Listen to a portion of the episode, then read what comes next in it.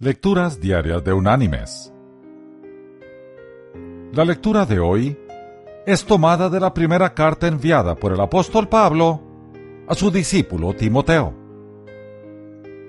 Allí en el capítulo 6, en el versículo 7, el apóstol escribió, Porque nada hemos traído a este mundo, y sin duda, nada podremos sacar. Y la reflexión de este día se llama Papi, devuélveme mis manitas.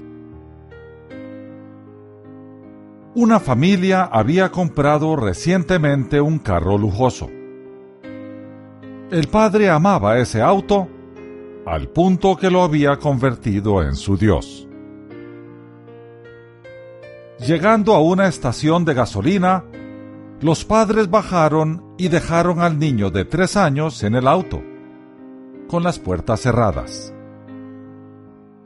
El niño encontró un marcador con mucha tinta y comenzó a escribir en todo aquel tapizado con gran entusiasmo y amor.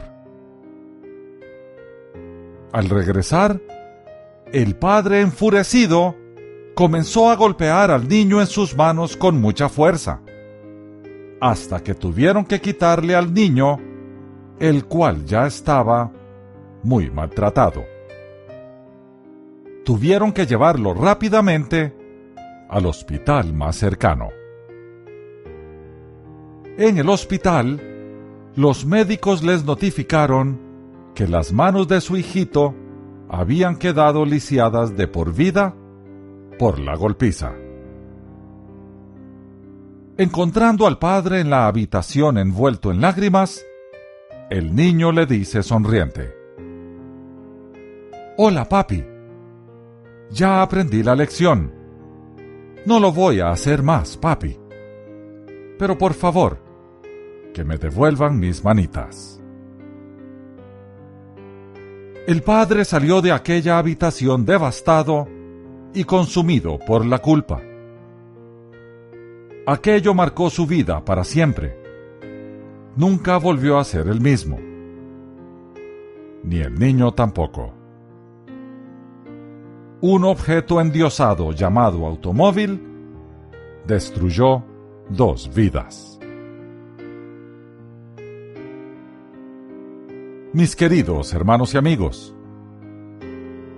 ¿por qué le damos tanta importancia a las cosas materiales al grado de lastimar a nuestros seres queridos? ¡Qué gran estupidez! Una casa está hecha de roca y madera.